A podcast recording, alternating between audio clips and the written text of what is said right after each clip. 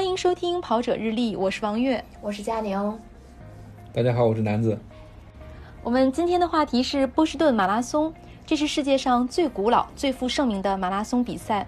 波士顿马拉松的第一百二十四届原定于二零二零年四月二十日举行，但是因为受到新冠疫情、新冠肺炎疫情的影响，波士顿马拉松首次延期。目前宣布的推迟日期是二零二零年的九月十四日。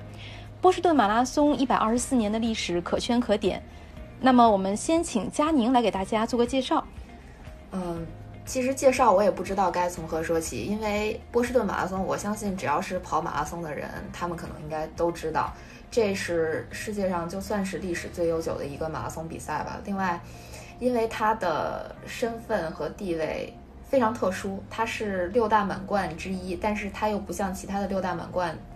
那样子用抽签的方式可以准入，它的准入机制也特别特别，呃，然后这个我们待会儿就可以说到。波马呢，它其实从很多方面来说都算是都可以被称称作为这个跑者殿堂，就是一个呃，可能很多跑者终其一生都希望能够去参加的这么一个比赛，所以它在这个所有跑者当中的这个地位，心目当中的这个地位应该是非常高的。嗯，基本上就是这样吧。就是其实它有很多很多小的点，我们可以慢慢聊。嗯，对，关于波马其实有很多故事。像第一届波士顿马拉松，它是在一八九七年的四月十九日举办，当时是全球首个城市马拉松的比赛，只有十五名跑者参加。从创办至今，波士顿马拉松每年一次，从来没有间断过。而且波士顿马拉松。每年都是在四月的爱国者日举行。有一年的比赛形式是比较特别的，是在一九一八年，当时正是第一次世界大战期间。这一年的波士顿马拉松改为了军队接力赛，是由十名军人组成一队，以接力的形式完成了比赛。我不知道你们俩知不知道这个故事？这个我还真不知道。这个波士顿的历史我不是那么了解。嗯，我是刚刚补习到这个知识点了。然后特别巧合，我看一九一八年。呃，一九一八年是他改了形式，然后今年是，呃，因为新冠疫情它延期了。然后其实一九一八年还有一个事件，就是说，呃，上一期的一个大的流行病的爆发吧，是一九一八年到一九呃一九年这两年，对，很巧合呀，我觉得。西班牙流感吗？嗯，对，是就上一次的那个。嗯，其实，在一九八六年以前，波士顿马拉松一直都是在沿用古希腊的方式，对优胜者的奖励呢，只有头戴橄榄叶编成的花冠，颁发奖杯，没有奖金。这个就是这个橄榄枝的花冠，每年都会有，呃，希腊的一个人来去颁，来给这个运动员颁，好像是，嗯，嗯，然后呢，提到波马，其实二零一三年四月十五号那天在。波士顿马拉松比赛终点线附近发生的爆炸案，应该到现在为止，很多人还都是记忆犹新的。对，因为它至少造成了三人死亡，百余人受伤。嗯，对，这个之前不是还有电影吗？恐呃恐袭波士顿，当时还上映了，就是讲这个波士顿爆炸案的始末吧，从一个小警察的角度吧。也不叫小警察吧，就是从当时一个办案警察的这个角度去还原这个整个爆炸案的始末，还挺精彩的一个好莱坞动作片儿吧。就是相相当于，即使你不跑马拉松，你应该也知道有这么一个电影。这个电影在豆瓣的评分应该还蛮高的。我觉得也是挺写挺写实的一个电影吧。然后那个警察他是当地的一个警察，然后我看那个电影的话，他是在整个的办案过程当中也是。起到了非常大的作用，因为他对那条街道非常的熟悉，对吧？就是在，呃呃，就是其他部门来调查的时候，他可以就是凭凭借他的回忆，然后来清楚的告诉他们描述街上的每一个每一处地方。嗯，对，就波马的这个爆炸案，其实，哎呀，怎么说呢？我觉得可能是让波士顿一下子在中国更加有名的这么一个事件吧。这个这本身就是一个恐怖袭击嘛。呃，而且它当时爆炸应该是它爆炸了两回，然后其中第一个还是第二个爆炸点，它就在波马终点一个特别有名的一个一个小商店门口，那个商店叫呃，应该叫马拉松，叫 Marathon Sports，如果我没记错的话啊，它是一个专门卖那个运动装备、呃跑步装备的那么一个店。呃，因为我去年去的时候有专门还去那个店里面去逛过，然后它门口也有那个呃纪念这次事件的一些呃纪念物品吧，就这种。嗯。嗯，这个爆炸案的影响有多严重呢？我们得说一下这个波士顿马拉松的规模，每年都有不下五十万人沿途观看波士顿马拉松，为选手加油喝彩。很多家庭都是全家一起在那儿观看这个比赛。同时呢，每年的参赛人数大约是有两万人。佳宁去过现场，应该对现场有一个比较深刻的感受。嗯，对，其实呃，这个数据可能要订正一下，就是每年参现在参加波士顿的人数应该是接近三万了，应该是三万左右吧。然后沿途的观众应该有上百万，非常多。哦，上百万。嗯，然后这个数据可能老一点儿。对，然后 呃，这个其实如果你去过现场的话，你真的会被那个氛围感染。就呃，它分为两种吧，一种可能是。确实有家里的朋友或者是这个亲戚去跑这个比赛，呃，然后他们就举家在一个固定的地点站好位子，可能带着小板凳就过去了，然后拿着各种应援的这种牌子给这个选手加油。然后还有另外一种就是，可能完全跟这个比赛没关系，只是因为波士顿马拉松这一天是就是波士顿的一个大日子，这一天不仅是有波士顿马拉松，还有红袜队的这个 MFD 的比赛。所以，嗯，基本上它就是波士顿的一个体育的节日，所所有的人，很多人都会到街上来，然后，呃，不管是看棒球也好看马拉松也好，就是一个参与参与体育的这么一个机会吧，呃，所以很多人即使他没有亲朋好友在跑马拉松，他也会去当观众、当啦啦队这样。因为我今年，呃，我去年去的时候。呃，我是在终点附近，我一直在终点附近。我在终点的中国国旗下面，大概待了有接近五个小时吧。然后当时就有一家人，他们就是搬了两个小板凳，然后呃，年龄大的爸爸和妈妈应该是坐在小板凳那儿站的那个地方，呃，一直就在那儿拿着手机追踪自己的这个儿子。呃，一会儿就 看一看，哎，有没有自己认识的人在那个在上面跑，然后就加加加油。一会儿又坐下来，追踪一下自己儿子。然后快到的时候，他们就把家里所有的，就是只要在那个边上的所有人都叫过来，大概可能有得有五六口吧，然后都叫过来，大家就在那儿等着他们家他就是那个老太太老头的这个儿子过过过到这边来。那会儿已经离终点线大概只有不到一公里了嘛。哎呦，一下就那当时就感觉一下沸腾了。之前他们还是就是有选择性的，可能不再追踪的时候，不再用手机追踪这个他儿子的时候，就给别人加加油啊什么的。然后等他儿子过来之后，他们一家人都快冲出那个围栏了，特别激动。嗯，挺好玩的。对，我看到就是有一些照片什么的，就是那个奔马赛道周围没有那种特别设置那些栏杆，是吗？就是说那个。观众和赛道的选手是特别亲近的。有的，呃，有的应该是在终点附近是有那个铁马，就我们应该平时叫铁马吧。在其他的地方可能不会有。这个基本上我们在其他的国外比赛，你也会发现，基本就是起终点它会有这种铁马把观众和运动员去拦开，因为他害怕你，比如说你进到起终点的位置去嘛。然后沿途的，比如说二三十公里都不会有铁马，就是我参加过的海外比赛基本上是这样的。啊，我看那个图片的直观的感受就是这个铁马的密度比国内的要要少很多，可能是，但是 国内的比赛很多比赛它中间不是也也有没有铁马的地方吗？就如果说这个地方，呃，比如说折返赛道，它可能中间的铁马是隔开两个赛道的，但是呃，你那个赛道和旁边的人行道之间可能就不会有铁马了嘛，它不会拦得那么死。我我觉得上马什么的，北马应该就是差不多是这样吧。嗯嗯。我觉得北马跟上马可能是全世界铁马最多的马拉松 啊比赛了，不知道是不是啊？给我的感觉，途经要道，没有办法。嗯。刚才佳宁说到这个波士顿马拉松，它在二零一三年的暴恐袭击之后被更多的人知道。其实当年的这个爆炸事件造成了非常大的影响，甚至包括金融市场的避险情绪升温，美国三大股指盘下跌严重，很多人我们当时说有一百多人受，应该是一百多人受伤。是。那这些人的人生从此发生了改变，但是在。有一幕特别令人动动容啊，就是在第二年，二零一四年波士顿马拉松举办的时候，很多人在举办之前猜测说会不会这一年的参赛选手特别少，或者怎么样怎么样。但是第二年，那些选手就齐刷刷的站在起点。佳宁应该对这个这个事情后面的追踪报道应该是有了解。嗯，对，就是因为当年的比赛。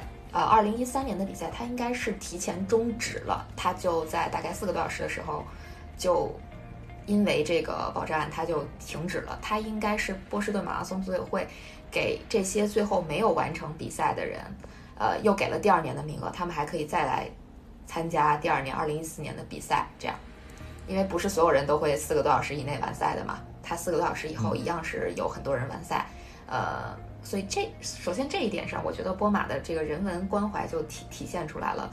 就即使你，呃，就是因为各种各样的因素，就是这种不可预见性的因素没有完成比赛，呃，组委会还是给了你这么一个机会，让你能在第二年再去完成这个比赛。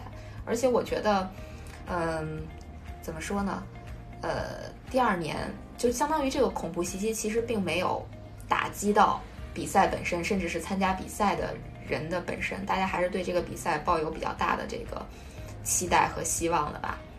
我觉得这可能就是体育的一个特别好的一点吧。就是我觉得，嗯，他没有因为一个特别恐怖的事情让这些人停下脚步，我觉得这特别好。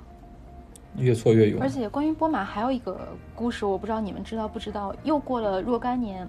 当年在恐怖袭击中受伤的，我记得是有一个家庭，就是她的丈夫和妻子都受伤了。嗯，后来这个丈夫就用假肢，对，又完成了波士顿马拉松。呃，没错，有这个事儿，就是他们他们一家，呃，这两个人是夫妻俩，然后，呃，丈夫应该是呃左腿截肢了，妻子是两两只腿都截肢了，就他们还挺惨的，因为那个妻子她是本来是只截肢了一条腿。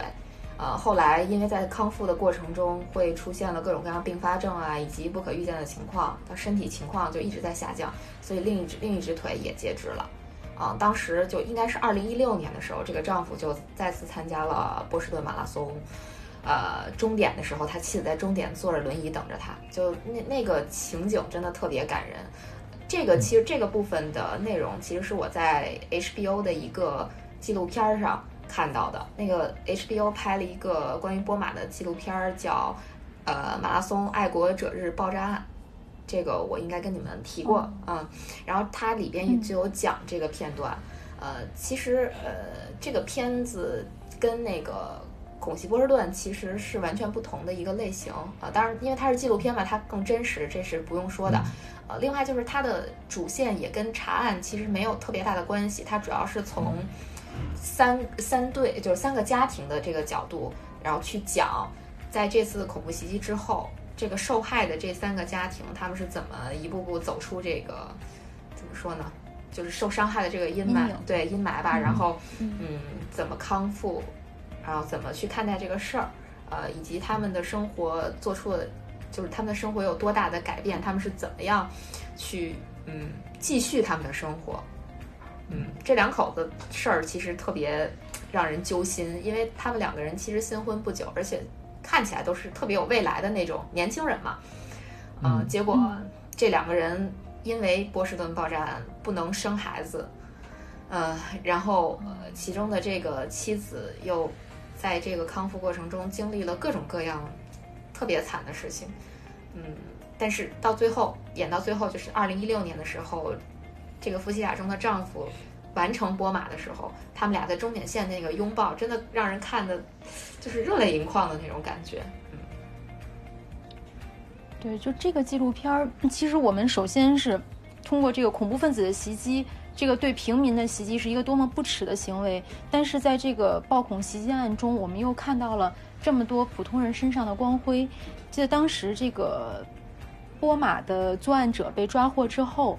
应该是第一次没有被判死刑，然后征求这个几个受害者家庭，当时好像是有有两个家都做出不上诉的决定，呃，因为他们不想再重，对吧？那佳宁来讲，呃，没有没有，这个我应该也是看这个片子里面他说的，其实不是不上诉，就是，呃，当时应该是采访他们，呃，问他们是不是要给这个人判死刑，就他们是支持死刑还是不支持死刑？因为美国的法律就是麻州的法律，因为波士顿在那个麻麻省嘛，就麻州的这个法律是没有死刑的。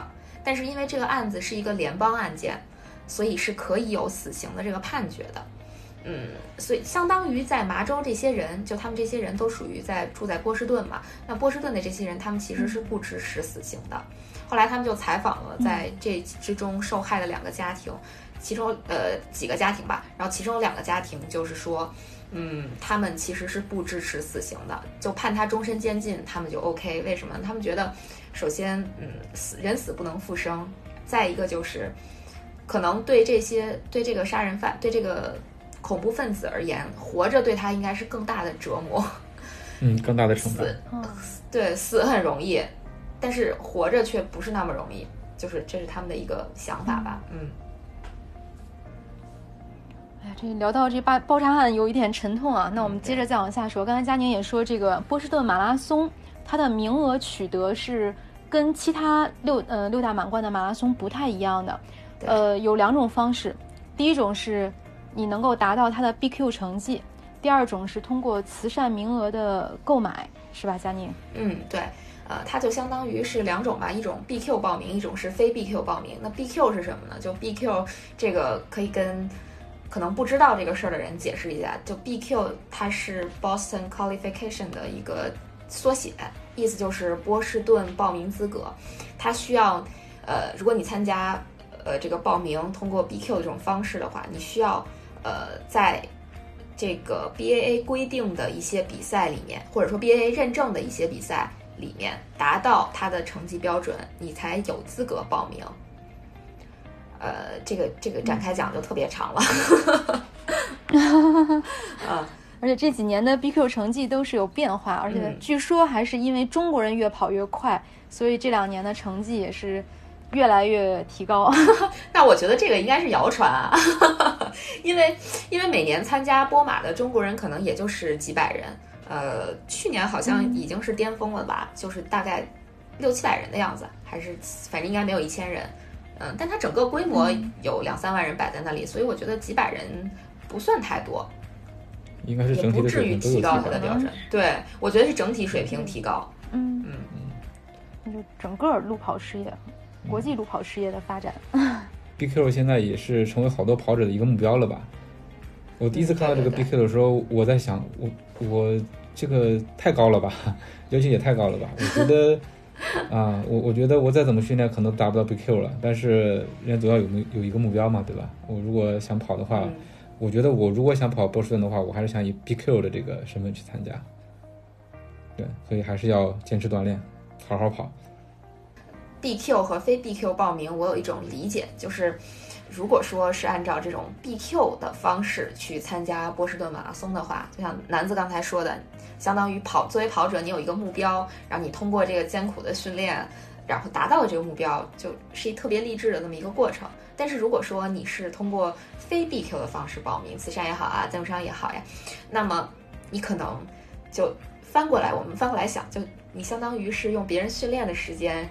去赚钱了，然后呢，你用这个钱去拿到了这个，嗯，波士顿的名额，我觉得也是一个挺有意思的事儿。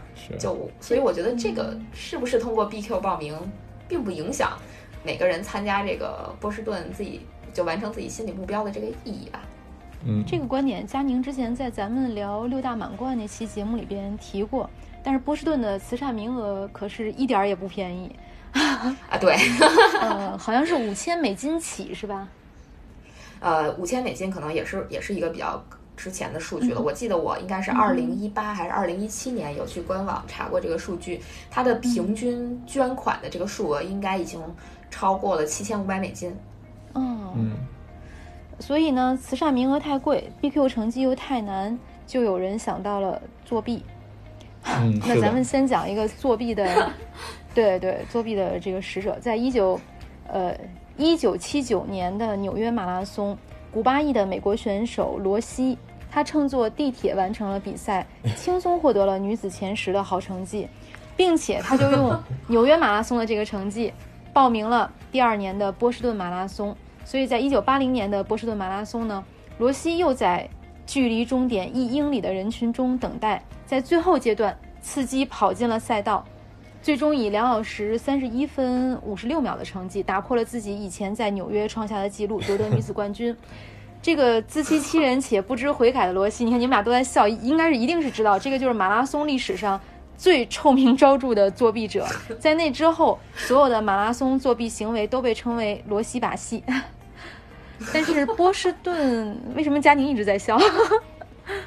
就是我觉得就是这种情况现在都还有，肯定不只是他那个时候说他被抓了之后就再也不会有类似的事儿。但我觉得现在这种事儿应该还是会不断的发生，不断的有人想投机取巧，通过各种方式去获得波士顿的资格也好呀，去赢得一场比赛也好呀，呃，就这种人层出不穷。我是好奇他平时跑不跑啊？就是还是只只是说为了完成一个比赛，还是他平时是一个跑者呢？这个罗西是为了拿拿名次，就拿名次。这几次作弊都是你看前十冠军，嗯嗯，好吧，也是处心积虑。但是波马的这个，对他这个作弊案是在二零一五年，有一个叫墨菲的商业分析师，当时他看了这个波马作弊的新闻，就引发了他的好奇心，他就想看看。到底有多少人不诚实？他就和三个同事一起分析了2015年波士顿马拉松的完赛数据。他们设计了一个算法，把跑者的完赛成绩和他当时他们的报名成绩进行了对比。因为当时你报名不是要达到 BQ 吗？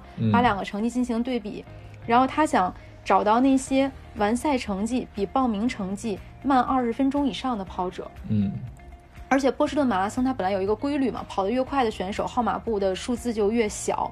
嗯，比如说你要是能够在三零三以内，选手号码的这个数字应该是在五千以内，这样他就不用分析慈善选手，就重点调查这些通过 BQ 报名的选手就能查了。但是这个一查就不得了，发现了一大批作弊者，而且这其中也有不少的中国人。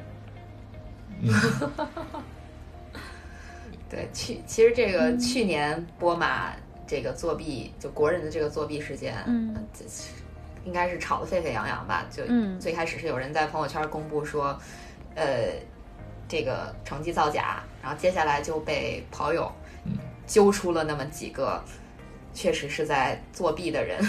我觉得我们这个跑友的力量还是挺强大的，这个怎么作弊都挖得一清二楚。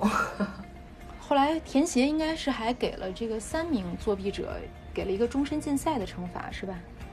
对，终身禁赛。其实这个事儿，首先就我说我看到的啊，就是有一个人他是让自己的朋友去帮他跑这个波士顿马拉松。其实这个事儿挺有意思的，因为我知道这个人就替替跑的这个人，嗯，呃，被禁赛的这个人，他其实是完全有实力。再获得一次 BQ，然后再去参加波士顿马拉松的，就我觉得对于他来讲，不过是今年完成还是明年完成，或者说再往再往后一年完成波马的这个时，就只是一个时间问题而已，并不是实力的问题。所以其实我没有太想明白他为什么要找人替他去跑，仅仅是为了一个成绩，为了一个奖牌吗？我觉得没有必要，就是我个人观点。嗯，对，很多人就是。攒那个奖牌嘛，最初晒朋友圈的那个人也是说啊，就攒了一块奖牌。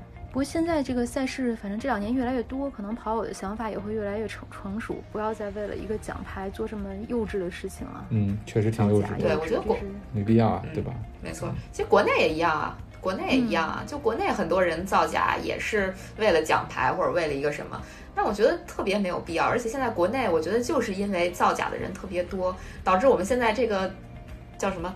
打假的这个技术特别高明，我觉得在中国现在，如果你想替跑或者是呃接力或者怎么样，简直是太不可能了。对，一定会被揪出来。大比赛，你看那个那么多摄影摄像师在路上，就你所有的一切，我们看到有替跑的都被揪出来，中间换人的这种，你哪怕在路上换了赞助商的衣服，都会被拍下来，嗯，是不是？对，那种套牌的假号码布这个特别有意思，很快都能被揪出来。现在这种大数据，好像你跑完之后一两个小时之后，好像就会有结果，因为那个数据一上传，照片一分析，然后，嗯。嗯，我我在怀疑现在这些，呃，图像供应商是不是有专门的这种这种内部的一些算法呀，我数据拿来之后，我就先分析一下有哪些是套牌的，挺有意思的，可以造一些热点。哎，我跟楠的这个还挺想法一样，我每次也特别好奇，我就想，虽然有这么多人拍，但是是谁去分析的呢？我每次都有楠子的这种疑问。就我觉得这个有肯定有普通跑友的力量，比如说，比如说我是一个跑友，然后我被套牌了，我肯定会在我比赛后会查我的照片嘛。嗯嗯嗯我查照片的时候就应该会发发现有哪些照片不是我的，对，然后这个不是我的照片，那号码布又是我的，那我一定是被套牌了，哦，我再去举报就好了呀。但估计也有刚才我说那种，就像那个商业分析师，他就专门去做这样的测算，可能也会有。嗯，对，应该会有，嗯，这是挺有意思的。波士顿的这个赛道，我觉得也挺值得说的，它道路起伏特别大，所以男子马拉松嗯在我印象里应该是没有出过世界最好成绩。出不了，坡太多是吧？太难跑了。呃，应该波对，应该波士顿马拉松它的这个所谓的世界最好成绩应该是不会被认可的，因为它应该起终点的落差是超过五十米的，嗯，如果我没有记错的话。所以他即使跑出了，就即使他跑出了世界纪录的成绩，应该也不会被认可，因为田联有规定，嗯，我刚才想到一个特别好玩的事情啊，对啊，就是说那个，如果现在佳宁说的，如果说他破了世界纪录也不承认，我在想是不是因为你上坡多，下坡也多呀？下坡跑得快，导致你的整体成绩快，特别好玩的一个事情。刚想到的 对，其实这个主要还是因为那个国际田联它的关于起终点落差的这么一个规定一个，赛道的标准是吧？的确也是上。对赛道标准，它的确也是上坡多，下坡也多呀，这个没毛病。嗯，它就是路线起伏特别大，而且还有一个非常著名的新穗岭。对，新穗坡，嗯，那个地方很好玩儿。就我觉得推要推荐大家，如果去波士顿的话，可以去那边逛一逛，因为那边还有一个大概二零零九年成立的一个专门卖跑步用品的公司，就叫新穗坡呃体育用品公司，叫叫 Heartbreak Heartbreak Running Company。然后你会在那边找到很多关于呃新穗坡的这种纪念品啊，跟波士顿有关的纪念品啊。联名商品啊，特别好玩儿，而且东西都特别洋气。特别洋气。那它那个衣服或者商品上就是画了一个碎了的心吗？对，它就是一个心形，然后上面有一个波浪，很好看。那感觉失恋了穿也挺合适的。心碎嘛，都是心碎。不失恋穿也行。对，其实这个就关于心碎坡这个还有别的挺好玩的事儿，因为我今年呃不好意思，我每次总觉得今年是二零一九年，我不想过二零二零。二二零一九年我有去波马嘛，然后我有在比赛后去拜访了一下这个心碎坡。呃，跑步商店、跑步公司吧，嗯然后它是一个商店，就在新穗坡旁边不远的地方。它这个其实美国的这些跑步商店，我觉得很多时候它不仅仅是一个专门卖这种跑步装备的商店，它还有其他的功能。比如说，它其实还是一个线下的这种跑步俱乐部嗯，啊，然后它会组织一些定时的这种跑步活动。我当时跟店员聊天儿，他说他们有一个跑步活动是什么呢？就是，呃，每周二还是周四，他们会组织一些人，大家一起报名去跑一个十英里。第一次完成这个十英里的这个活动的人呢，他们就可以把照片贴到他们那个公司，就他们那个商店的墙上，然后啊，还还可还可以写一些话呀什么的，就特别有意思。嗯，这个挺有意思啊就。觉得他们对对对跑步这个事情就呃给它做出花来了，不不是那么单一。感觉这个跑步文化可能在当地已经就植根了。嗯，对，嗯，波马还应该是有很多特别有意思的传统，这个这个也应该是佳宁很熟悉，是不是？做了一点功课。嗯，波马的传统该从何说起呢？先说呃那个就是寄参赛函啊啊，人对，那个那个嗯，对那个就挺有意思的。那个是应该六大满贯里边唯一一个会给参赛者寄纸质确认函的比赛，就是波士顿马拉松了。所以很多人，呃，报波马之后，然后收到了那份组委会寄来的纸质版本的确认函或者说领悟函之后，都会觉得特别有仪式感。嗯，因为我们现在都各种线上啊，对吧？大家都发 email 啊，发电子邮件啊，发什么 PDF 给你啊，就告诉你这是你的，或者照片啊给你说这是你的领悟函，或者怎么样。但波马应该是直到二零一九年都是一直坚持以这个邮寄，就是纸邮寄纸质版的形式给参赛者寄这个确认函。不过跨国就比较惨哈。跨国就就跨国很多人收不到，寄不到，寄不到。对对对，很多人收不到，也而且还有很对寄不到是一方面，还有很多人比赛结束了回家发现，哎，我收到了，但也没什么用了。但很有很有传统，觉得特别有纪念意义。有就好。嗯，对他应该赛后还会给你寄那个完赛证书，我记得东马也会赛后寄完赛证书给你，寄纸质的。收不到，我觉得完赛证书收不到应该挺闹心的吧？嗯，对。但是我记得之前东马反正是有呃电子版本，但是波马好像就没有电子版，就要等着他给你寄。这个要收不到就比较难受，是只能在官网去对对，只能去官网查一查成绩。但你的成绩一样会就是同步到比如说六大满贯官网呀，或者怎么样的，也不会有太大的影响，只是说你没有那份仪式感而已。嗯，我注意到一个点是波马的奖牌是不是设计嗯都很统一啊？是吗？它没有说那种奇形怪状的，一只独角兽，嗯，一只独角兽，嗯，包括波马的那个吉祥物也是一个独角兽，就这个也特别有意思。呃，你去波马的话，其实不只是这个官方的这个纪念品，就吉祥物是一只独角兽，你还可以从其他的一些呃小的品牌也可以买到它的那个独角兽，只不过上面可能不写波士顿马拉松，它就写比如说终点的地址啊，或者起点的地址啊。之类的这种，嗯嗯嗯，它这个独角兽是它这个城市的吉祥物吗？还是仅仅是波马的这个吉吉祥物？呃，应该是波马的吉祥物。你就是我觉得独角兽的寓意也也很也很像波马呀，就是它它相当于是六大满贯里面比较独独特的那么一个吧。嗯。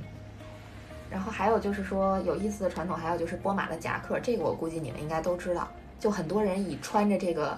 波马的夹克为傲，对，因为不是很多人都可以穿到这个夹克，而且波马的夹克每年它都会出一版嘛，然后颜色啊什么的都都会做调整，呃，款式什么的也都会调整，就还挺好看的。如果有机会的话，真的应该去买一件，但是我我是不好意思穿了。所以它这个夹克不是完赛之后发的吗？是要专门买的？不是不是是要专门买的，这个夹克还挺贵的呢，我记得好像大概得有一百多美金。好吧，嗯，可能是一百五十美金，或者或者更贵。对，再再有就是说，呃，有一个不算是传统，但是对于选手我觉得比较便利的东西，就是你可以去更新你的 BQ 成绩，然后这样呢，你的分区也会相应的做改变。大概每年年初的时候，因为波马是每年的大概九月份报名。呃，然后报完名之后呢，你报名的时候会提交一个 BQ 成绩，可能报完名之后你又去参加了一些比赛，你刷新了你的 BQ 成绩，那你就可以在第二年年初的时候呢，去提交你这个新的 BQ 成绩，组委会就根据你的新的 BQ 成绩给你换到一个新的分区，嗯，这样，这个挺人性的。哎，说到这儿，我觉得老外其实对这个你更改、你提供新的成绩、更改分区还是挺宽松的。嗯，你像伦敦、柏林。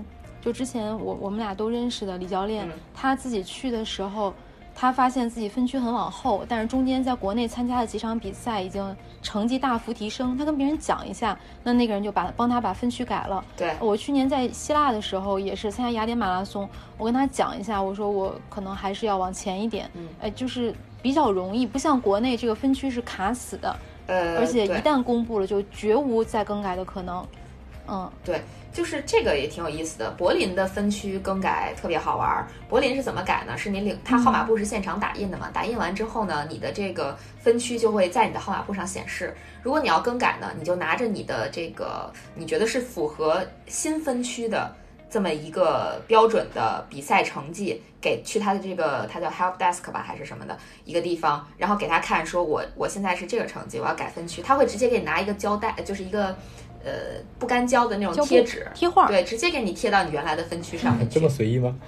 就特对，就这么随意。对，真的，就这么随意，那挺好玩。然后这个波马是就是会提前让你去更新，现场我记得是不能改的，但是你在赛前收到邮件的话，你是可以更新的。这个特别人性，我觉得。雅雅典也是，雅典我当时跟那个人说，那个组委会的人看了我一下，他跟我说你往前提两个分区，他就拿圆珠笔在我的这个号码布上写了一下，我当时就特别惊讶，我就问他这样对，就这样可以吗？然后人家特别淡然跟我说可以，你往前走两个分区就好了，因为我们都会想，你如果不认可，你想跑四十二公里，你给我随便改两下，我到时候白跑了。哇塞，这个真的就特别随意了。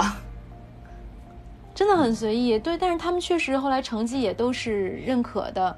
嗯，国内你像基本上公布了是不能改，会跑有些赛事呢，它是给你一个申诉期，但申诉期的时间也是比较短的，它是在号码布制作出来之前，如果你要改，肯定不是。都制作完了，你在领悟当天跟工作人员讲，这个是肯定没有用的，而且你不按分区走的话就没有成绩了嘛。嗯，对对对，国内确实是这样。我记得会跑的比赛，我应该是去年去跑西安马拉松的时候，呃，在比赛前大概我忘了多久了，我有收到一个推送，就是说我可以提交新的成绩去改我的分区，啊，我当时有改，这个其实挺方便，挺好的。嗯，它这种操作其实跟波士顿有点像，但可能就是没有波士顿这个时间段这么长。我觉得是一个特别好的改变，嗯嗯。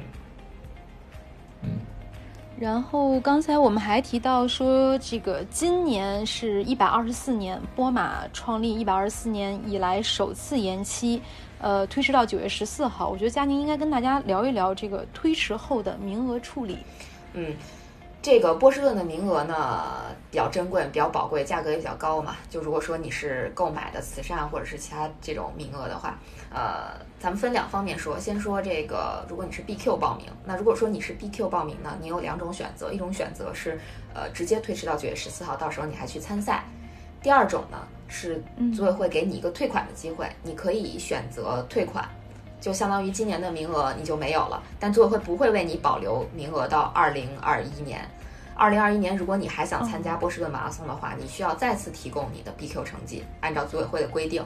因为现在其实关于二零二一年的比赛什么时间报名，然后他这个 BQ 成绩要就是哪些比赛哪些比赛能够呃成为波士顿认证的这个赛事也都不好说。嗯嗯，这是这是目前的一个点。然后另外的就是关于呃赞助商或者是慈善名额，如果是这类的名额的话，要根据第三方的这个处理意见来处理。可能能推迟，可能能替换，呃，也有可能什么都做不了，只能按照原计划去参赛，这个就不好说了。这个要看跟第三方的沟通情况，因为相当于这种名额的，呃，这个名额的这个分配权利吧，在这个第三方处，不是属于参赛选手的。嗯，哦。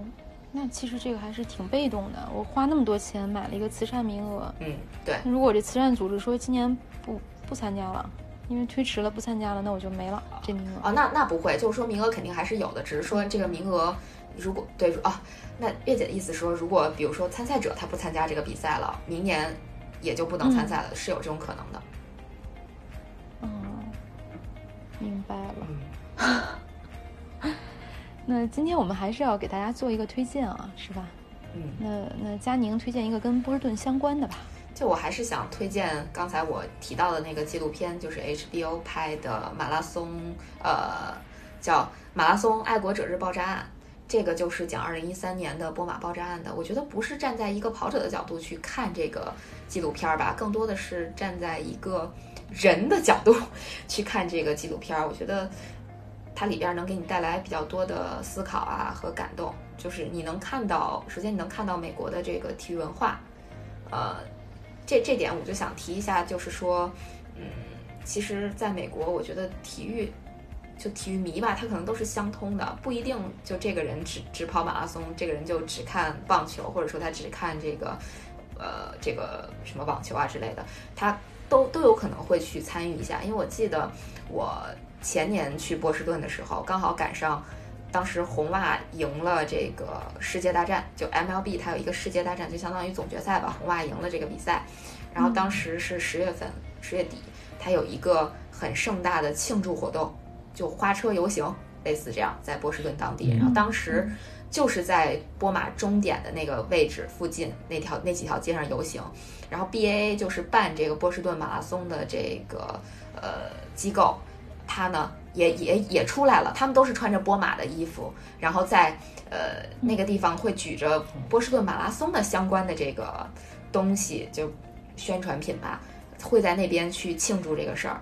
然后你会在大街上看到很多，比如说穿着爱国者球衣的人，然后穿着这个波马衣服的人，穿着红袜队衣服的人，就只要是跟波士顿相关的这些体育迷，他们都会上街去庆祝红袜夺冠。这样，就我觉得这是这是第一个点吧，就这个片子里的第一个点。第二个就是你能看到说，嗯，普通人在遭遇到这种大灾大难之后。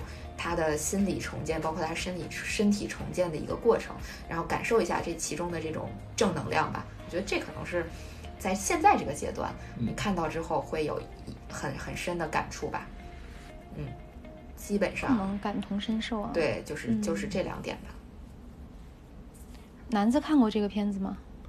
嗯，我没有，我看过《恐惧波士顿》，但是听到这个 HBO 的纪录片儿佳宁推荐的话。